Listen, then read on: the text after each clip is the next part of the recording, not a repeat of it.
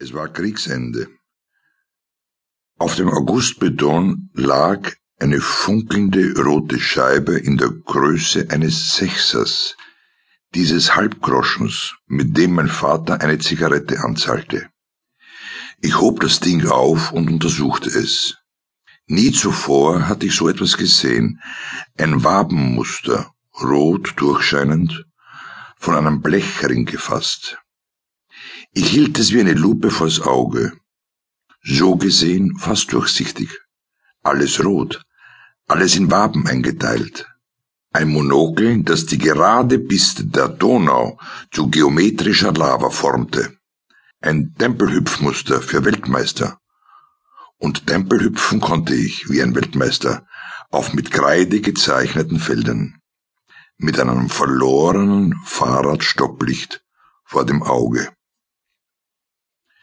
Das Katzenauge verlieh mir ein O Herr, er will mich fressen Ausdruck.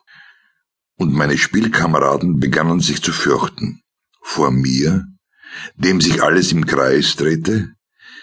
Dieser Rückstrahler wurde der Motivsucher bei der Wahl meiner Gedanken. Er zeigte mir die Verzerrungen des Nahbereichs und die Plastizität des Hintergrunds. Er zerlegte Formen und stellte die wesentliche in die Mitte. Ich sah Szenen in vielen Scheiben und konnte mich für eine entscheiden und sie vergrößern. Ein Sextant, der dem Murks etwas Besonderes abgewann und der das, so soll alles allgemein und endgültig zu sehen sein, verneinte.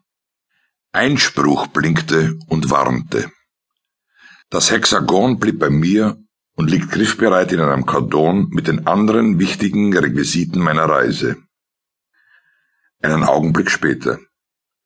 Ich stand in einem runden Innenhof.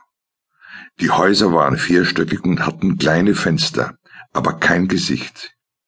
Im Gegensatz zu den Formen, die ich male, waren starre Steinwände mit Schießstarten.